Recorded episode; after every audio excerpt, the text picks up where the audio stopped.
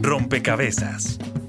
Un espacio para la construcción de opinión pública a través de la investigación, el análisis y la discusión sobre el país y el mundo.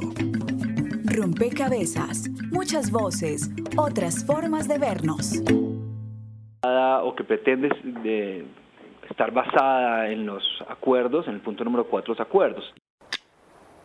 No se puede poner químico, lo vamos a arruinar todo y hasta las frutas se van a dañar. Esas hojas que caen sirve de abono. Esto es para consumo nada más, para que no me falte el pan del día, ¿no? Para sostenerme. La hoja de coca nadie la toca porque ella es nativa y a todos estima, ya no me van a pisar. 96.000 hectáreas de tierra colombiana tienen presencia de cultivos de la hoja de coca. Y en Colombia, el plan piloto de utilización de glifosato para la fumigación terrestre pasó la prueba, por lo que su uso se priorizará en zonas con mayor número de narcocultivos. El kilogramo de la hoja de coca en el Meta y el Guaviare se incrementó en un 42%. Los cultivos crecieron fuertemente en dos parques nacionales naturales como la Macarena y el Nucac. Esto es como para uno subsistir, para la comida de la familia de uno. La coca es una polémica planta porque actualmente se ha desvirtuado su, su, poder. La hoja de coca ha sido sagrada para nuestras comunidades indígenas de América Latina. Pero la coca sigue siendo más rentable para los agricultores que cualquier otro cultivo. Les vamos a dar unos recursos a esas familias durante un tiempo para que erradiquen ellos mismos las matas de coca y comiencen a sembrar los cultivos alternativos. Aquí tendremos un plan de desarrollo rural. Aquí vendrá la infraestructura, planes de educación, de salud, de vivienda. Quieren acabar conmigo, yo no me voy a dejar hasta me den de mi amigo.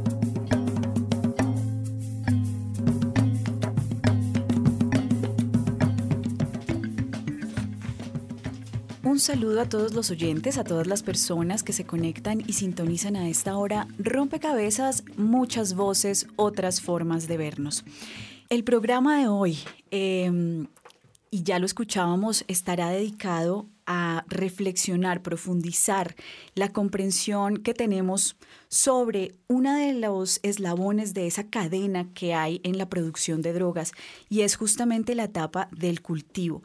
Este será el primero de tres programas que entregará Rompecabezas para entender cada uno de esos momentos, cada una de esas etapas a propósito también de varios asuntos que están girando en la coyuntura alrededor del tema de las drogas. Uno de ellos, el aumento eh, tendencial, digamos, de los últimos años de los cultivos ilícitos. Hay varias preguntas en, la opinión pública alrededor de por qué se está dando esto, qué está pasando. Eh, pero también el resultado, digamos, del acuerdo de, paz entre FARC y Gobierno Nacional, que entrega en, el punto de drogas eh, algunos, algunos asuntos que han puesto a pensar a los investigadores sobre la comprensión de lo que es la etapa del cultivo, por lo menos, y las personas que están involucradas en esta etapa. Para, algunos investigadores, el cambio en el lenguaje, como se refiere el, acuerdo de paz, eh, eh, tiene unas implicaciones importantes en la política, en la manera de entender eh, esta etapa, por lo menos, de, la cadena. Así que vamos a concentrarnos en este rompecabezas a comprender ¿Qué significa esta primera etapa? ¿Qué hay alrededor? ¿Quiénes son los actores que intervienen en esta primera etapa de la cadena de la producción de drogas? Bienvenidos entonces a esta nueva entrega de Rompecabezas. Estaremos con ustedes, con ustedes, quien les habla, Mónica Osorio Aguiar, y en las redes sociales, Daniel Garrido. Hola Mónica, saludamos a todas las personas que nos escuchan a través de Javeriana Estéreo 91.9 y hoy, como todos los programas, los estamos invitando para que sumen una ficha de ese rompecabezas. Queremos que nos digan cuáles deben ser las alternativas para que los campesinos que trabajan en cultivos ilícitos puedan trabajar en la legalidad. Nos pueden escribir a través de las redes sociales, en Facebook, nos encuentran como Rompecabezas Radio y en Twitter como arroba rompecabezas, reemplazando la O por un cero también. Saludamos a, todas las personas que nos escuchan en las diferentes regiones donde se retransmite nuestro programa gracias a estos aliados regionales. Saludos a nuestras emisoras aliadas. Nos escuchan en Putumayo, Nariño, Valle del Cauca, Caldas, Chocó, Antioquia, Córdoba, Atlántico, Tolima, Los Santanderes y en Bogotá. En todo el país a través de la red de Radio Universitaria de Colombia. En Venezuela por el Instituto Radiofónico Fe y Alegría. En América Latina por la Asociación Latinoamericana de Educación Radiofónica ALER. Y en el mundo entero por javerianaestereo.com y SoundCloud como rompecabezas-programa-radial. Bien, y además de los aliados regionales, de las opiniones de ustedes, nuestros oyentes, a través de las eh, redes sociales, de los medios sociales, están como siempre quienes nos acompañan en la cabina y nos ayudan a poner esas fichas para ampliar esa comprensión sobre los distintos temas. Hoy quiero darle la bienvenida a Estefanía Ciro. Ella es doctora en Sociología de la Universidad Nacional Autónoma de México y está con nosotros vía telefónica. Eh, su tema de investigación han sido los cultivos ilegales y yo quisiera, Estefanía, que usted nos ayude a, iniciar este rompecabezas entendiendo eh, el contexto en el que en Colombia se, empiezan a, se empieza a dar un auge, digamos, de cultivos ilícitos. ¿En qué momento eh, Colombia empieza a aparecer en el escenario mundial como, como un cultivador en potencia de, de cultivos ilícitos o de cultivos de uso ilícito? Ya entraremos en esa discusión también de, del uso del lenguaje. Bienvenida, Estefanía. Muchas gracias, Mónica. Un placer estar con ustedes. Eh, los cultivos de uso ilícito. Bueno, pues eh, eh, yo trabajo principalmente en la Amazonía, pero ese es un proceso que se va a dar a nivel nacional muy, muy similar.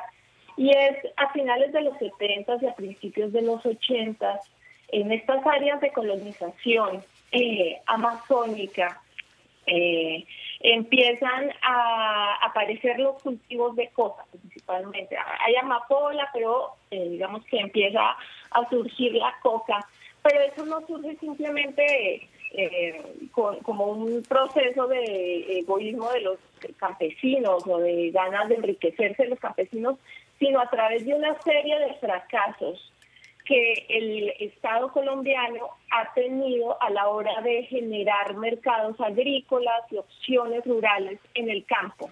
Entonces, es, por ejemplo, y esto parte de la idea de romper esta idea de que antes no había Estado colombiano en estas regiones. No, hay una serie de fracasos, por ejemplo, hay unos proyectos del Banco Mundial para la colonización en el Caquetá, que quieren hacer del Caquetá una zona ganadera, eh, y una zona rosera, pero con unas condiciones sobre el campesino pues que no tienen sentido, con unas condiciones crediticias que, que no tienen, que, no se ajustan a la realidad.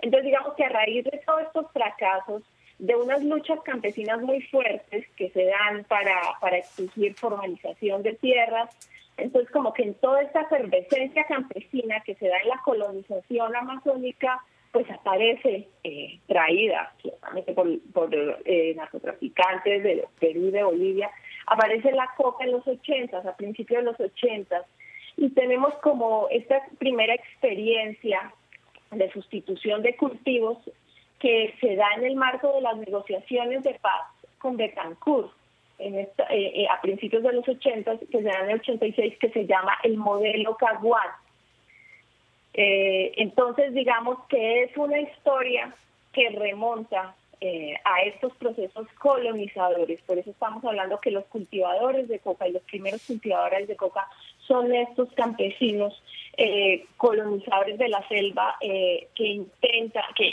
expulsados de la frontera agraria andina, encuentran o buscan en la Amazonía una forma de, vivir. Pero en ese momento eh, el Perú es el principal eh, centro de cultivos del mundo, de, coca, de, cultivos de hoja de coca del mundo, hasta que en los 90 es cuando ya Colombia se convierte en el principal cultivador de coca, productor de cocaína en el mundo. Digamos que es en el momento en que nuestro país ya entra en el escenario eh, de la política global y, empezamos toda esta dinámica de, ¿se acuerdan? De las certificaciones, de certificaciones y toda esa política global prohibicionista que tiene mucho que ver también con las dinámicas geopolíticas de los Estados Unidos sobre América Latina Entonces es en los 90 cuando llega ya el pico de, cultivos en nuestro país.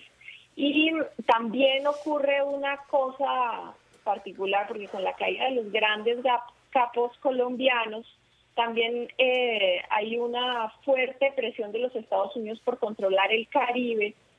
Entonces, lo que vivimos ya en estos últimos eh, años es el debilitamiento de las rutas del Caribe y el fortalecimiento de las rutas del Pacífico. Entonces, lo que vivimos ahora en este momento es, por ejemplo, eso, que allá en todo el Pacífico, el Nariño, Tumaco, todo esto sean ahora zonas de, gran eh, efervescencia del cultivo de coca por las redes que se generan en, eh, en, el, eh, en las eh, digamos, en la zona geográfica del Pacífico con México, por ejemplo. Usted nos hace un recorrido histórico que permite a los oyentes, por lo menos, identificar ciertos momentos de la historia de nuestro, de nuestro país en los que em, hay un auge o hay un crecimiento de los cultivos y nos indica también cómo se va moviendo. Em, el mapa ¿no? de, la concentración pero valdría la pena hacer un énfasis justamente en eso, en los territorios, porque eh, las dinámicas han sido bien distintas y yo ahí quisiera em, darle la palabra a Camila Carvajal, investigadora del equipo de conflicto y Estado del el CINEP, Programa por la Paz.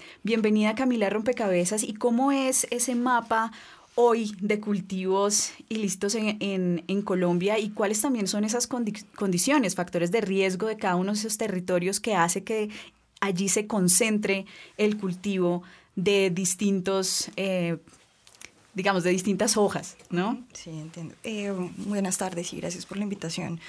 Ahí mm, que la pregunta un poco eh, nos lleva a preguntarnos también qué tienen en común todas esas zonas donde hay cultivos hoy. Mm, si tomamos los cinco municipios que a 2015 tenían mayor concentración de cultivos, que son Tumaco, Tibú, Puerto Asís, Valle del Guamés y Cartagena del Chairá en el Caquetá, uno puede ver que son que comparten todas estas zonas este este mm, como esta condición de ser zonas periféricas de colonización tardía, como decía Estefanía hace un rato, que dan el indicio, de, pues como que un poco como que confirman la hipótesis em, que gira a, a, propósito de reconocer que, que, la, que la cuestión de los cultivos ilícitos son aquí una expresión del problema agrario que ha sido históricamente irresuelto. Entonces, la expansión de la frontera agrícola, la expulsión de colonos de la zona andina, hacia estas zonas que inicialmente pues no tenían, sí, colonizaciones espontáneas, como decía Estefanía, sin el acompañamiento del Estado, eh, una precaria integración a los mercados eh, económicos regionales y nacionales que hacía que la gente no tuviera ninguna alternativa productiva. Fue lo que fue creando un poco como esta, e, este arraigo de del cultivo de coca como única alternativa productiva a los campesinos colonos que llegaron a estas zonas. Sin embargo, como decía Estefanía, llegaron estos cultivos en los 80 a la zona sur del país, pero luego con el Plan Colombia, que luego que vendría en esta estrategia internacional de la lucha contra el narcotráfico, eh, el cultivo se corrió. Entonces uno puede ver zonas como el Pacífico Nariñense, que fueron después como recientemente afectadas, donde está Tumaco, por ejemplo, eh, o zonas como el Catatumbo, donde empezó a, a, cultivarse coca a partir del 98 más o menos, como con la llegada de los actores armados especialmente de las FARC en su, en su periodo expansivo. Em, entonces como que la, la, geografía de la coca también va cambiando y va cambiando eh, pues en función de, de, estas mismas causas, ¿no? Esto, esto que, que insistía al principio, ¿qué, qué, ¿qué es lo que comparten estas zonas? Una marginalidad en términos como del, del, trato del Estado hacia estas regiones, es que pues el Estado nunca ha estado y como allá hay presencia de actores armados, entonces la estigmatización del campesinado local ha hecho que también el Estado como que no llegue en términos de, la, de suplir bienes y servicios, de, de generar una institucionalidad que, que, se traduzca en mejores condiciones de vida para la gente. Eh, esta convivencia con actores armados que solamente ha profundizado la estigmatización y que ha hecho que el campesino cocalero no sea, no sea reconocido como en su autonomía como sujeto político. Y, y, pues claro, estos asuntos más estructurales que están ligados como a, a, un proceso de colonización que fue al margen del acompañamiento del Estado y que se tradujo pues en estas condiciones de marginalidad de las que hablamos. Bien, vamos eh, comprendiendo entonces cuáles son también esos factores que están allí Em, y que de alguna manera han pues permitido que, los cultivos se instalen en ciertos territorios de nuestro país. Yo ahí quisiera que profundizáramos en, cómo el Estado colombiano ha entendido em, este, esta etapa o esta, este eslabón de la cadena, porque em, de eso dependen también el diseño de las políticas públicas. yo ahí quisiera que Diana Paola Valenzuela, que es investigadora de Indepaz, en el tema particular que estamos conversando hoy, el tema de cultivos ilícitos o de uso ilícito, nos, nos ayude a comprender cómo el Estado colombiano ha entendido este eslabón de la cadena y, y cómo de, ahí derivan también decisiones en términos de política pública. Bienvenida a Rompecabezas, Diana. Bueno, muchísimas gracias. Un saludo a todos los presentes. Eh, de verdad, muchas gracias por esta invitación, porque eh, saber pues que podemos conversar y que esto va a ser escuchado en los territorios, pues realmente es mucho más motivante. Yo quisiera también decir algo que me parece muy pertinente, sobre todo para eh, contribuir a la comprensión del tema de la coca y, y, también como desligarlo, digamos, de los procesos que están aunados al narcotráfico especialmente. Y la coca no es que, digamos, llegue al país en los años 80. La coca es originaria, pues, del, de nuestros pueblos andinos y, pues, es la madre de los pueblos indígenas. Y, y pues, eso, digamos, es muy importante en la medida en que también vemos que los medios de comunicación siempre, digamos, hablan de cocaína por hablar de cultivos de coca y esto genera realmente muchos problemas y más estigmatización sobre los cultivadores y las personas que habitan los territorios de influencia de este tipo de cultivos. ¿sí? Eh, pues claro, compartimos... Eh, eh, completamente ese tipo de visiones frente a la marginalidad histórica, que nunca han habido condiciones serias de desarrollo eh, para esas comunidades que están en esos territorios pues tan alejados a veces de las cabezas urbanas o de, o de los centros poblados del país. Eh, históricamente los campesinos han sido como corridos, ¿no? Así como la frontera agrícola se va corriendo, se va ampliando, también a los campesinos en la medida en que haya proyectos de intereses eh, económicos muy fuertes que no son compatibles con las personas que habitan esos territorios. Entonces llegan políticas eh, o, procesos de formalización o procesos de eh, restricción del uso, etcétera, eh, que van, los van corriendo, los van corriendo a zonas supremamente agrestes para desarrollos productivos, etcétera. Entonces, a suelos que no tienen vocaciones productivas, digamos, por lo menos las que están inventariadas o las que más les ha apostado al país durante décadas y décadas, cacao, palma, sí, monocultivo. Entonces ellos van yendo para allá, van yendo para allá, van abriendo y van eligiendo otro tipo de alternativas para la subsistencia, porque eh, erróneamente también hemos pensado que es que el campesino o el cultivador se vuelve narcotraficante o se vuelve eh, traqueto, se vuelve muy rico. Y resulta que no es así, o sea, hay muchísimos investigadores que han concluido que más o menos están produciendo un millón de pesos al mes o cada dos meses o cada tres meses que es la cosecha y eso no vive nadie ni siquiera en el campo que es mucho más barato vivir que en una ciudad. Entonces pues eh, era, era importante señalar eso y señalarlo también en el marco de un espacio muy importante que hay en el país que es la cumbre agraria campesina étnica y popular que es un espacio de confluencia de campesinos, indígenas, afrodescendientes, en torno a una movilización política y económica de propuestas frente al desarrollo rural. Y ellos hablan de eso, de que la coca, primero que todo, es la madre de, de, las comunidades, de los campesinos. Los campesinos también tienen usos tradicionales con la coca, no, no solamente pues el tema de cultivo. Y pues en ese sentido hay diversidad de propuestas en el marco de lo que hoy el gobierno está volviendo a proponer como procesos de sustitución o procesos de desarrollo alternativo, que es una cosa muy vieja ya y muy desueta ya. ¿sí? Llevamos 22 eh, años con esta estrategia, de como alrededor como del 95 estamos repitiendo la misma fórmula, incluso tenemos hasta las mismas caras hoy. El señor Pardo estuvo hace un montón de tiempo haciendo lo mismo. Eh, varios de los asesores, Eduardo Díaz, eh, Palou, bueno, entonces uno ve como que, pucha, otra vez repitiendo la misma fórmula, eh, como dicen los campesinos, apagando incendios con gasolina. Y entonces en ese sentido es muy importante que nosotros le demos voz a las propuestas de las comunidades porque ellos son los que conocen sus territorios y las alternativas que podrían haber allí. Y hay una propuesta campesina muy importante que a mí me encantaría que le diéramos, le diéramos pues como tiempito para analizarla. Y ellos están diciendo, siempre nos dicen que hay que cambiar un cultivo por otro cultivo. Un cultivo de coca que ha sido eh, lleno de, o sea, que la tierra ha sufrido inmensamente por el uso de agroquímicos, de ellos mismos para el cultivo. Ahora imaginémonos lo de la, la política pues, de aspersión aérea o de erradicación que es supremamente brusca con los ecosistemas. Entonces pretendemos que se arranque la mata de coca y se ponga una mata de plátano en unos suelos totalmente cansados. Lo que está pasando en el Catatumbo en, en términos de la resiembra no es porque la gente que tiene coca quiera sembrar más coca, no, ni siquiera eso, es porque ya el cocal ya no da ya los suelos ya no dan. Entonces la gente le toca ir a buscar en dónde puede sembrar. Entonces es un problema ambiental también ahí. Diana, en la mitad. Usted, usted con su intervención nos permite sumar una ficha, una ficha que prepara el equipo periodístico de Rompecabezas y que nos da pie para, para pensar en, en cómo, cómo se, se ha comprendido justamente el campesinado que está asociado con los cultivos eh, de uso ilícito. Escuchemos.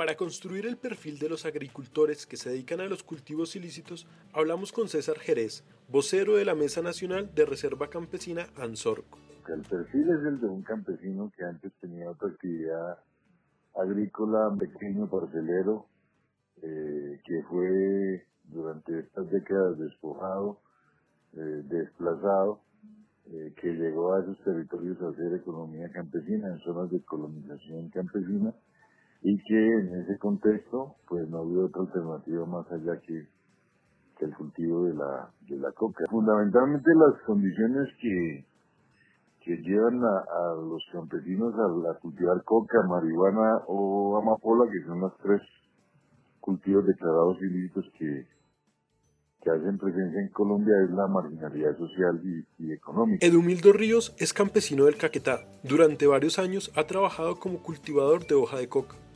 Aquí él explica las condiciones que llevaron a los agricultores a trabajar como cocaleros. Pues una parte va ligado al abandono que el Estado ejerció sobre, sobre las comunidades, especialmente las más lejanas del país.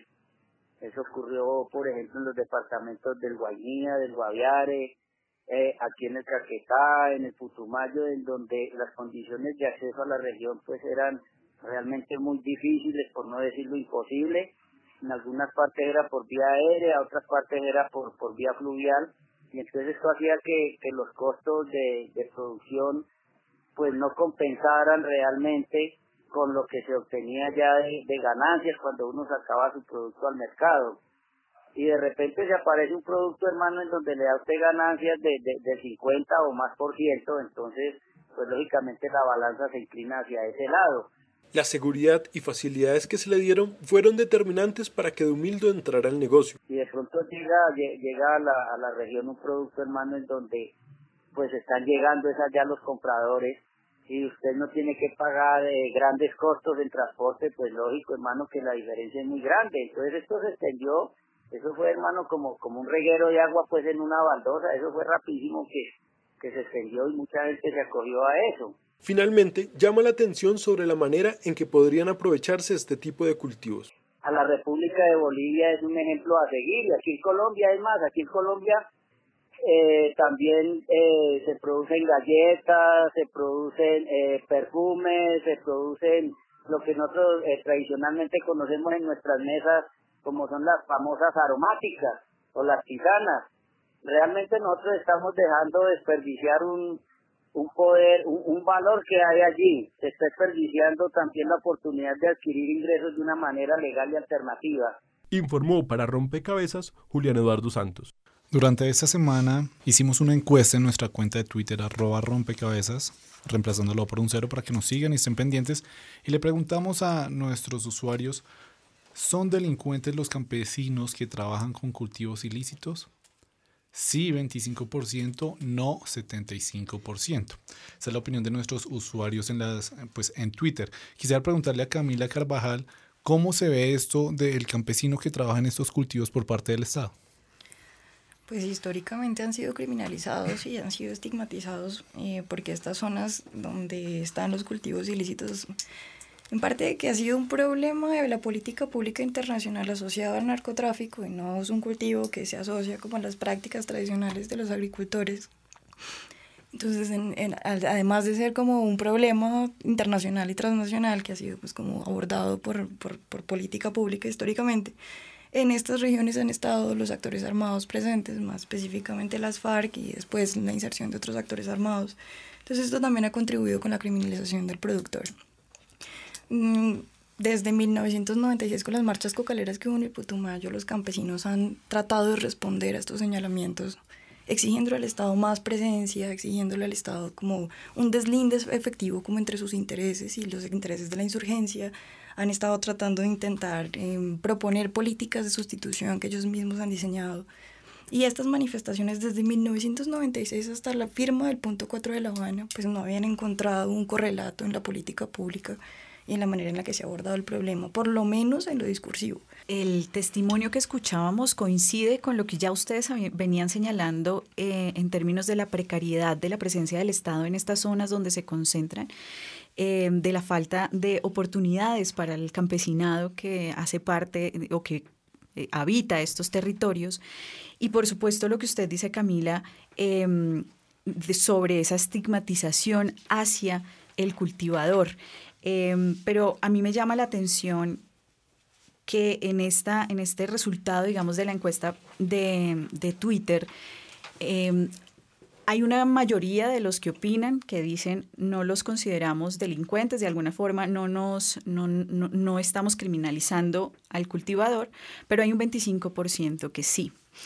Eh, y usted bien lo dice, los acuerdos de La Habana están dando un giro discursivo, por lo menos, em, que quizás sea repetido, que, sea, que, sea, que se está, no sé, utilizando, reencauchando, qué sé yo, pero eh, eso tendrá, supongo, y, los oyentes también, unas implicaciones en términos ya de, las políticas públicas a la hora de em, pensar en sustituir, en erradicar, en fin. Yo sí quisiera que, eh, como usted lo dijo, Camila, profundizáramos un poco en las implicaciones que tiene eh, lo que proponen los acuerdos de La Habana en términos de diseño de política pública y por supuesto eso traducido en la vida de quienes están en los territorios en este momento cultivando coca, marihuana o, amapola.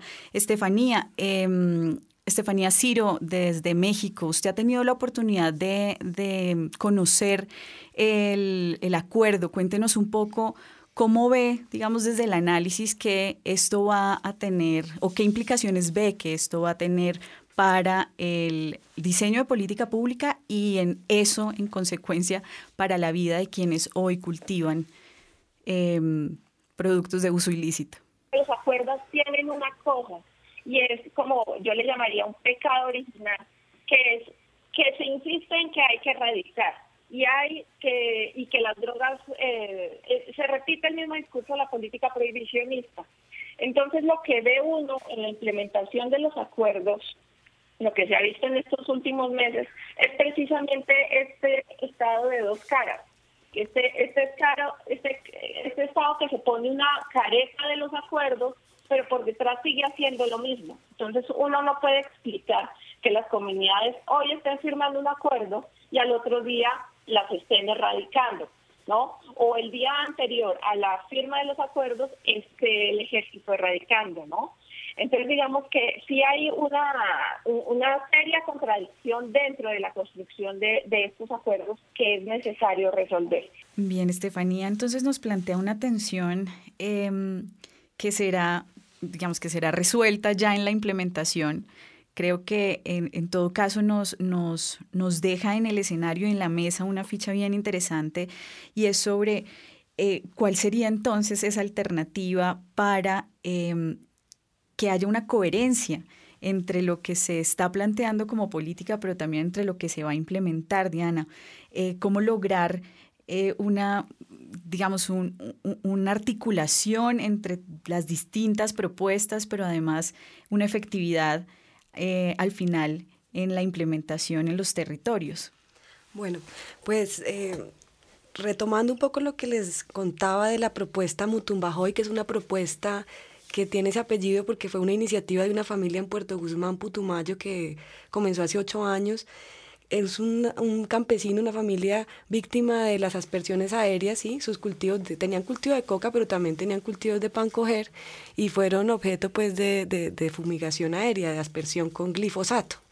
Y entonces ellos pues hicieron toda la ruta, ¿no? Fueron a poner la queja a la, a la dirección de antinarcóticos y todo esto, pero sin ningún éxito porque pues ese, ese sistema es un poco complicado porque ellos mismos son juez y parte. Ellos mismos dicen hay queja prospera y cuál no. Entonces así pues no tenían mucha, muchas opciones. Entonces ellos se dieron a la tarea de iniciar un proceso de restauración de sus ecosistemas, de sus fincas. No de sustitución de un cultivo por otro porque como les mencionaba, pues con qué suelo iban ahora a sembrar supuestamente cacao o plátano, ¿sí? No tenían suelo. Entonces, además que pues esa, la vocación de esos suelos pues no es, no es la agrícola ni es la ganadera, es forestal. Entonces es muy diverso. Ellos tienen una propuesta de, bueno, vamos a recuperar el agua, vamos a sembrar bosque otra vez con nuestras especies nativas y esto va a redimir en servicios no solamente para nosotros, sino para las comunidades y las poblaciones, ¿sí? Miremos esto en, en clave de variabilidad climática, de cambio climático y esto nos lo tendrían que reconocer y estaríamos nosotros recuperando ecosistemas, mejor dicho, reparando el suelo que es lo primero que hay que hacer antes de pensar en que vamos a sustituir una cosa por otra, ¿sí? Eso es lento. Entonces ahí se podrían enfocar esfuerzos económicos y ellos han hecho unos cálculos. Ellos han dicho 22 billones de pesos se han gastado en los últimos años, es como desde el 95, como un billón de pesos por año. Ellos le dicen a los campesinos eso es ponga 22 y póngale 12 ceros a la derecha. Eso es un demasiado dinero. ¿Para qué? Para que estemos en el año 2017 supuestamente con la cifra más alta de cultivos en toda la historia de Colombia. ¿Sí? Desde pues el tema de los cultivos para el narcotráfico. Entonces, ¿qué? ¿Será que ha servido? No ha servido. Entonces, ¿por qué vamos a seguir repitiendo ese cuento del desarrollo alternativo, que es un concepto ya reevaluado incluso desde Naciones Unidas? Ya ahorita se habla pues de la secuencia correcta, o sea que primero tienen que venir las inversiones del Estado y ahí sí, digamos como consecuencia de eso, los cultivos empezarán a desaparecer como una opción económica, porque la gente no quiere ser ilegal, la gente no quiere estar perseguida, la gente quiere vivir tranquila. Entonces, eso sí tendría sentido, pero no, le dicen a la gente, usted primero erradique y, para, y cuando erradique todo, o sea, cuando ya no tenga eh, la hoja, para, que es lo que le ha permitido negociar a muchos campesinos, y eso es otra de las causas perversas que el mismo gobierno ha colocado para que la gente se ponga a sembrar coque y después le echan la culpa a los acuerdos.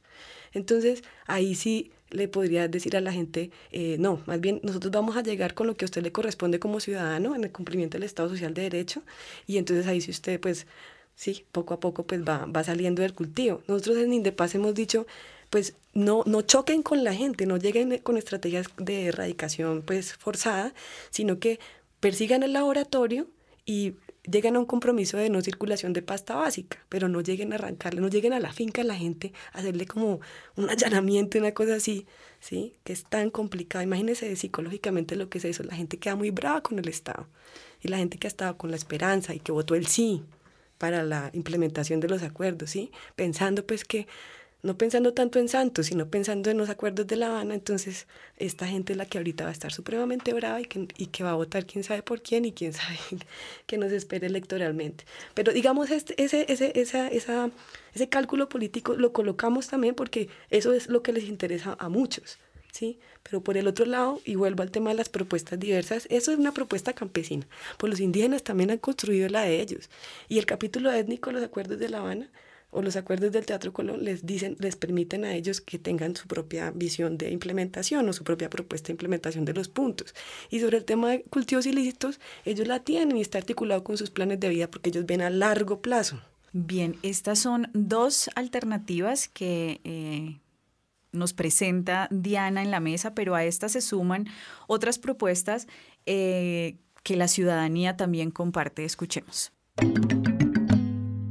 La ficha virtual. Un espacio donde los oyentes aportan a la discusión en rompecabezas.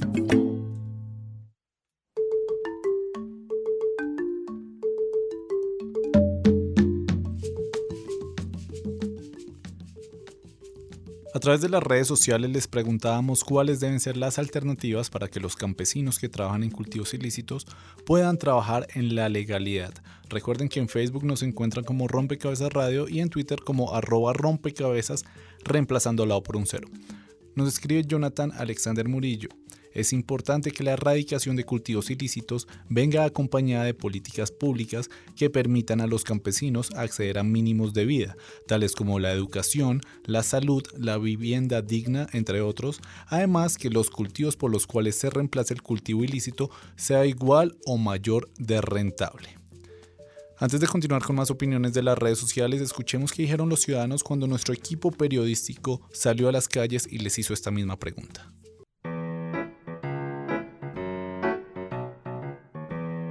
En Rompecabezas salimos a las calles para preguntarles a los habitantes de ciudades y municipios cuáles deben ser las alternativas para que los campesinos que trabajan en cultivos ilícitos puedan trabajar en la legalidad estas fueron sus respuestas. Bien, pues hay empresas como, como Alquería y otras organizaciones que están haciendo programas para ayudar a estas personas en vez que dejen de cultivar pues, eh, estos, estos cultivos y empiecen a, a, trabajar, digamos, ordeñando vacas y se les está dando capacitaciones en el SENA. Entonces, pues creo que opciones hay. Lo importante es como tratar de dar a conocer las opciones con estas empresas que no se van a conocer mucho porque pues tienen una alta demanda digamos, haciendo algo que sea legal o que, se, que también de, de, cultivar cosas ilícitas, por ejemplo, café, maíz o otro tipo, tipo de cosas. Sí, deberían legalizarla para hacer eh, medicinas, cosas o sea, productivas, buenas, beneficiosas y no mal daño a la sociedad. Eso sería el, el tema. Yo creo que lo importante es eh, poderles dar de manera gratuita semillas de alimentos que sí sean legales como papa, como yuca, eh, los alimentos que se puedan cultivar en la región. Daría, mejor dicho, como una sugerencia que el gobierno les ayudara, como para sembrar cosas de agricultura para ellos mismos, tener beneficios exactamente.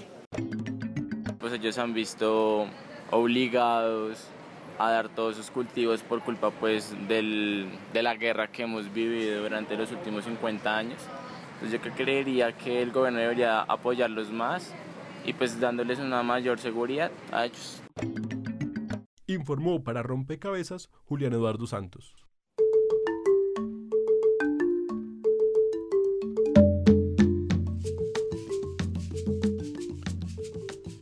Continuando con las opiniones de las redes sociales, ahora Cristina Botero nos escriben, deben existir propuestas de sustitución de cultivos ilícitos mediante modelos agroforestales, donde se tenga en cuenta aspectos como la recuperación ambiental y económica de la población que dependía su sustento en esos cultivos. En dicha propuesta debe determinarse el modelo a establecer según la región y la población beneficiaria. Y finalmente, Jefe Parra nos escribe, creo que una de las principales premisas que hay que abolir es que el cultivo de coca debe ser ilegal. Y si bien durante el programa ya hemos hablado eh, repetidas veces sobre la sustitución de cultivos, quisiera precisamente preguntarle a Estefanía Ciro la posibilidad de que estos cultivos se volvieran eh, legales. ¿Es una posibilidad o, no está contemplada de ninguna forma? Pues digamos que la política global eh, de drogas debe ir hacia eso y es digamos que hay que pensarlo en dos niveles, digamos, la política global, en lo que está ocurriendo y en lo que está ocurriendo internamente. Digamos que a nivel global, las últimas experiencias, la última experiencia de UNGAS mostró que sí hay una idea de que toca reevaluar esta política prohibicionista. Digamos que al final la declaración de UNGAS no fue contundente en el asunto, pero sí en general ya habían diferentes voces que hablaban de que tocaba cambiar eh, tanto la política que persigue al consumidor como la que persigue a los productores, que son dos eslabones que sufren la mayor violencia de, de esta política, ¿no? Entonces, eh, en ese escenario eh, ya, ya habían tendencias que en Europa, por ejemplo, ya hay tendencias sobre legalizaciones de consumo, y bueno, ya hay una tendencia a pensar que el problema diferente. Bueno, ahora estamos con Trump, ¿no? Y digamos que Isaacson hace una muy buena reflexión sobre, pronto este año no tendremos muy clara la posición de él, pero ya lo, ya muy pronto eh, está, eh, tendremos claro qué es lo que buscan los Estados Unidos eh, en términos de la estrategia. Y eso es y, por ejemplo, parte de esta locura que tenemos ahorita del gobierno sumando 50 mil hectáreas erradicadas, 50 mil sustituidas, firmando acuerdos, es como un afán precisamente por mostrar en Washington eh, eh, que algo funciona, que algo no eh, que algo funciona en medio del aumento de los cultivos que se ha dado, ¿no? Entonces digamos que a nivel global es, es difícil, claro que la política es una apuesta de muchos sectores, incluyendo de nosotros. Tiene que haber una política de legalización, no tiene más sentido eh, eh, seguir con esa política prohibicionista. Y pues adentro, a nivel nacional, eh, hay unos detractores muy claros, que es principalmente el Ministerio de Defensa, y, toda la política de la policía y del ejército sobre la perspectiva de los eh, de los cultivos de, uso ilícito. Todavía hay una negativa a soltar eh, esta estrategia porque es una estrategia de guerra. Los campesinos lo reseñan muy fácil en sus comentarios cuando uno habla con ellos. Decían, primero venían y nos fumigaban y después de que nos fumigaron y nos desplazaron, vinieron a apropiarse de nuestras tierras. Ahí había petróleo, entonces querían las tierras. Los mismos campesinos saben muy bien que esta idea de la lucha contra las drogas entre, es, está entrecomillada. Hay unos intereses detrás por el control de tierras, control de territorios y por seguir eh, desplazando al campesinado. En esta clara diferencia que nos presenta Estefanía de cómo eh, hay unas decisiones de la política internacional que también tienen unas implicaciones en la política interna y en las acciones que, el gobierno nacional decide frente a la lucha contra las drogas. Em, surge la pregunta, o me surge la pregunta sobre em, la capacidad organizativa de em, los sectores, digamos, de los cocaleros para efectivamente lograr una incidencia en esas políticas. No sé, Camila Carvajal, si usted ha tenido oportunidad de eh, conocer cómo se están organizando también o cómo se está organizando el campesinado eh, para tener alguna incidencia en la política interna. Desde el 96 en adelante hasta hoy con la proclamación de la COCAM, los campesinos han tratado de organizarse precisamente para posicionar en el escenario de la política nacional su reivindicación de reconocimiento político y sus demandas por garantías productivas que les permitan sustituir estos cultivos.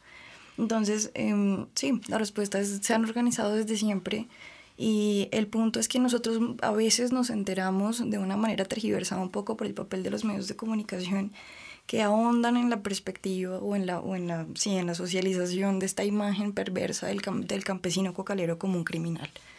Entonces, em, ahora, esto de las organizaciones, de las organizaciones de campesinos también tiene un trasfondo político. No todas las organizaciones son iguales, no todos los territorios son iguales, y esto también se vuelve una pugna importante como en términos de las, de la, de la, del diseño de estrategias de sustitución. Entonces uno ve, eh, por ejemplo, en el Catatumbo diferentes organizaciones que no necesariamente tienen las mismas propuestas, eh, pero que igual están tratando de construir, como contábamos ahorita en la mesa, mm, alternativas construidas desde la misma comunidad, que son muchísimo, o sea, que parecen ser muchísimo más eficaces que, que el, el, historial de grandes fracasos del Estado. Y son precisamente estas organizaciones las que han estado en todos los escenarios de interlocución que el Estado ha, ha propiciado después de las movilizaciones sociales, y se volvió un círculo vicioso que genera protesta, espacio de concertación, incumplimiento del Estado, nueva protesta, criminalización de la protesta, nuevos acuerdos que el Estado incumple y así los últimos 22 años, como decía Diana, justamente. Bien, vamos a poner una ficha más del equipo periodístico de Rompecabezas para empezar a cerrar con algunas conclusiones, recomendaciones de cara a, lograr que estos escenarios que hemos eh, dibujado en este rompecabezas se concreten en la realidad. Terminar con el problema del tráfico de drogas en el mundo no es tarea fácil, y aún más con las nuevas y diversas modalidades de producción y comercialización que cada vez más salen a flote. Pero en Colombia, ¿cómo se puede combatir la producción de cultivos de uso ilícito? Hay una nueva estrategia en el tema de sustitución de cultivos ilícitos que está derivada o que pretende estar basada en los acuerdos, en el punto número cuatro, los acuerdos. Leonardo Correa, coordinador del Sistema Integrado del Monitoreo de Cultivos Ilícitos de la Oficina de las Naciones Unidas contra la Droga y el Delito. Un enfoque que pretende, digamos, aprovechar el hecho de que las FARC no están más en los territorios, las FARC como agente que controla el territorio salen de los territorios y eso brinda la posibilidad de acceder a territorios a los que antes no había sido posible acceder. Las familias también son un foco importante.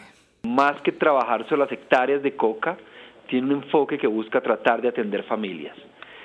No se centra exclusivamente en los cultivadores de coca, sino que cubre tanto no cultivadores de coca en los territorios afectados por cultivos ilícitos o por cultivos de coca, como la población que indirectamente está asociada Ah, digamos, al, proceso de la producción de, de coca, de hoja de coca. Desde la Oficina de las Naciones Unidas contra la Droga y el Delito se ve con buenos ojos el tema de la seguridad y su contribución a nuevas alternativas de cultivos.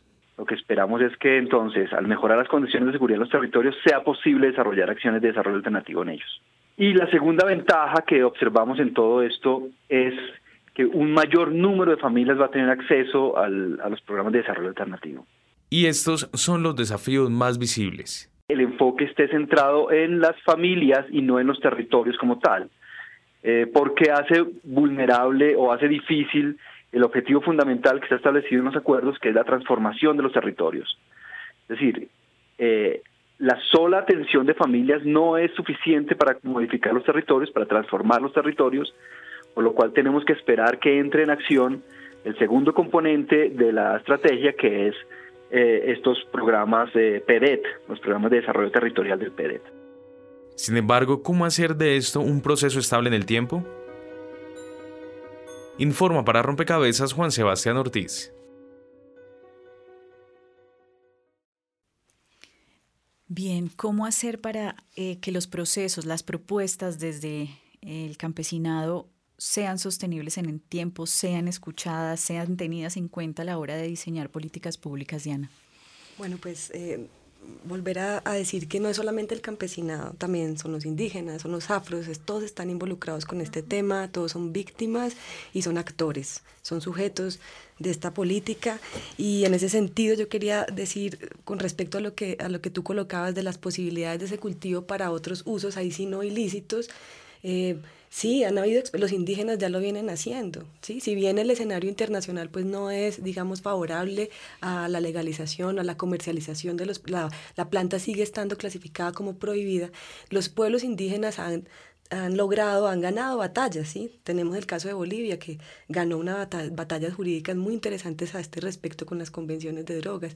Colombia, eh, a través de fallos de la Corte Constitucional y el Consejo de Estado, también ha posibilitado la comercialización, no solamente en territorios indígenas, sino en todo el territorio nacional, de productos derivados de la coca, como las galletas, las aromáticas, eh, el polvo, la hoja seca, en diferentes presentaciones, ¿sí? Tenemos hasta una bebida energética de coca eh, es muy conocida, se llama Cocasec, y todo esto son iniciativas indígenas, esto está en el Cauca, pero no solamente allí, en muchos pueblos colombianos, en muchas regiones, pues se viene utilizando y ha ganado, digamos, un espacio en términos de seguridad jurídica, aunque se encuentran con muchos operadores de justicia y policías también, que son, pues, que ignoran, digamos, este, este tipo de, posibilidades jurídicas, de esta, de esta legalización que ya existe, y entonces se encuentran eh, con incautaciones, bueno, con muchos problemas que tienen que salir a afrontar las personas que lideran este, este tipo de procesos comerciales. Pero también se han hecho propuestas desde los eh, espacios de organización social, desde esta cumbre agraria de la que les comenté,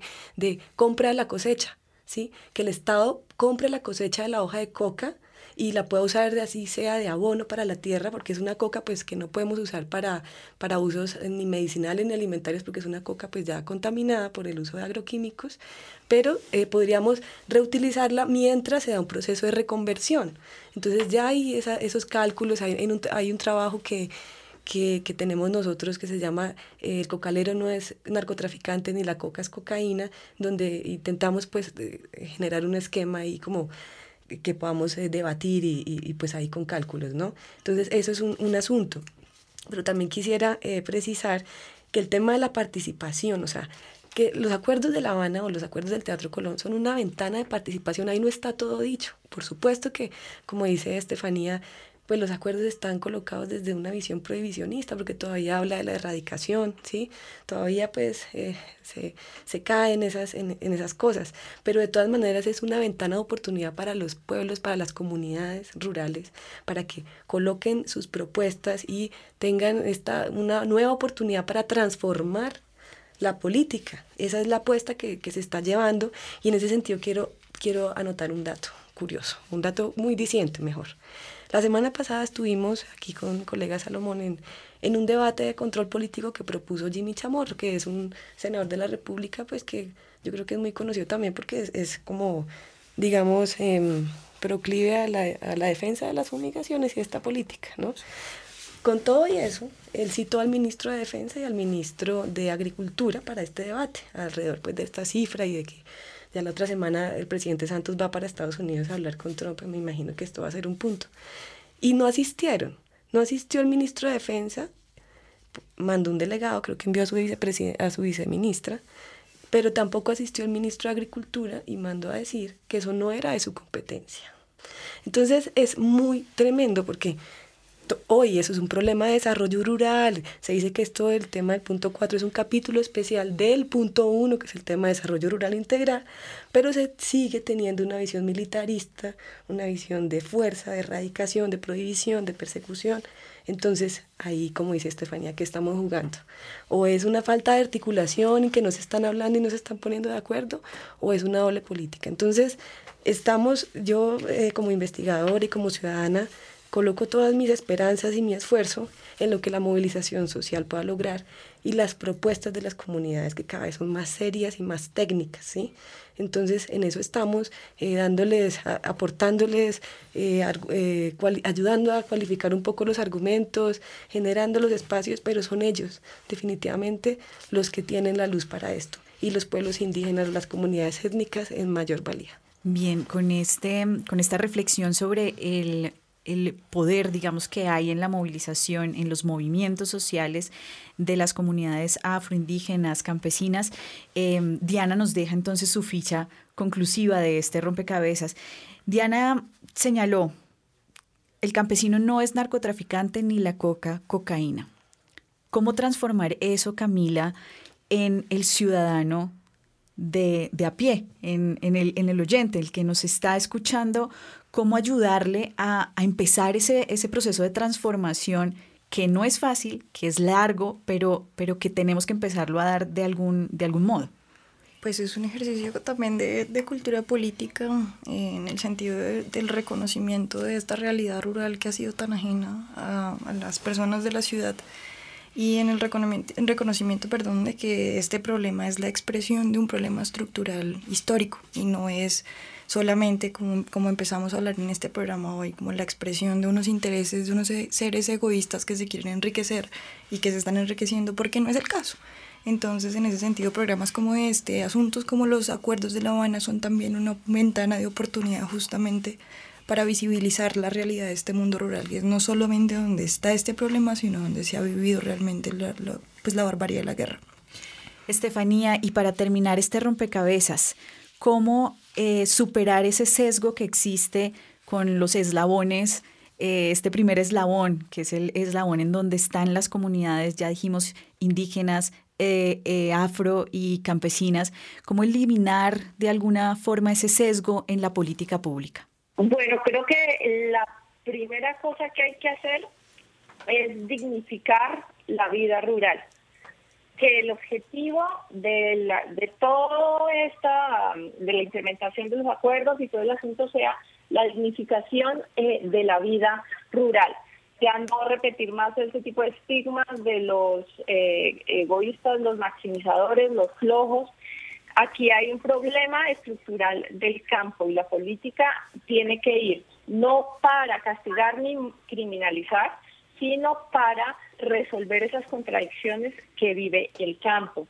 Lo que se vive actualmente y el gran reto actual es que estamos buscando esa transformación del campo, esa transformación del país en general, pero a través de unos eh, acuerdos que se basan en unas reglas de juego estatales eh, y digamos del mainstream, de siempre, de, unas reglas con las que siempre ha funcionado el Estado. Entonces, ¿cómo generar un cambio real cuando las reglas estatales siguen siendo las mismas? Es decir, las mismas caprichosas, con sus tiempos, con sus burocracias, que lo que hacen y terminan haciendo es absorbiendo todas estas expectativas eh, de cambio. Entonces, digamos que ahí sí está la gran tensión de la política pública pero pues no quiero tampoco terminar con un escenario pesimista. Digamos que lo que yo he visto en las organizaciones, por ejemplo en el Caquetá, es que hay una falta de recursos, hay una hay un acelere por parte del gobierno de acelerar unos procesos que necesitan tiempo. Por ejemplo, los campesinos en sus asambleas comunitarias necesitan hacer diagnósticos colectivos, hacer una lista de necesidades de dotación de infraestructura, hacer priorización de proyectos, hacer potencialidades productivas, pensar todas estas cosas para sus territorios. Y quieren hacerlo en seis meses, en un año. entonces, ni las comunidades tienen los recursos, ni tienen eh, la capacidad organizativa para desarrollar todos estos procesos en, en los tiempos que el Estado quiere hacer, ¿no? Entonces, digamos que ahí sí, sí entran las grandes tensiones de, qué va a hacer no solo el campesinado, no solo el afro, no solo eh, los indígenas, sino toda la sociedad colombiana para eh, forzar estos cambios en las prácticas del Estado. Una intervención pequeñita, Diana me está pidiendo la palabra y cerramos este rompecabezas. Sí, pues eh, mirar para otro faro, que es el cannabis.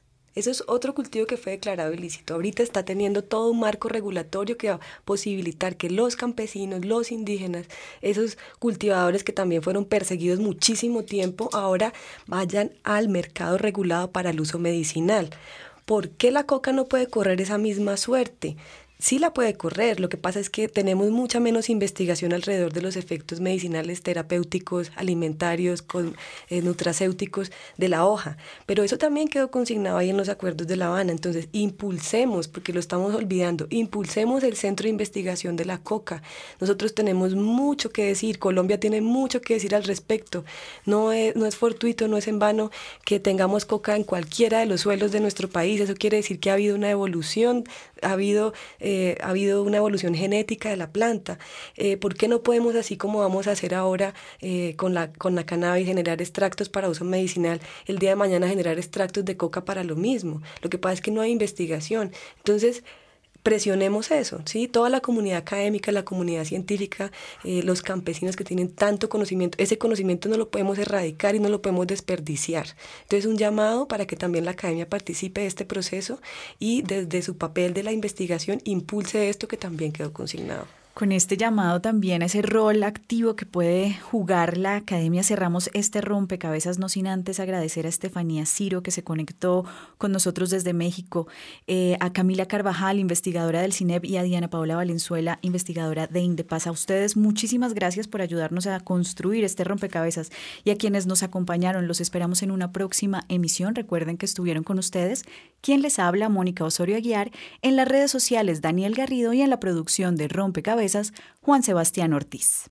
Rompecabezas, una producción del CINEP, Programa por la Paz, la Pontificia Universidad Javeriana y la emisora Javeriana Estéreo 91.9 FM. Rompecabezas, muchas voces, otras formas de vernos. Los paisajes sonoros de Rompecabezas cuentan con audios tomados de distintas fuentes. Para conocer el origen del material, diríjase a www.cinep.org.co.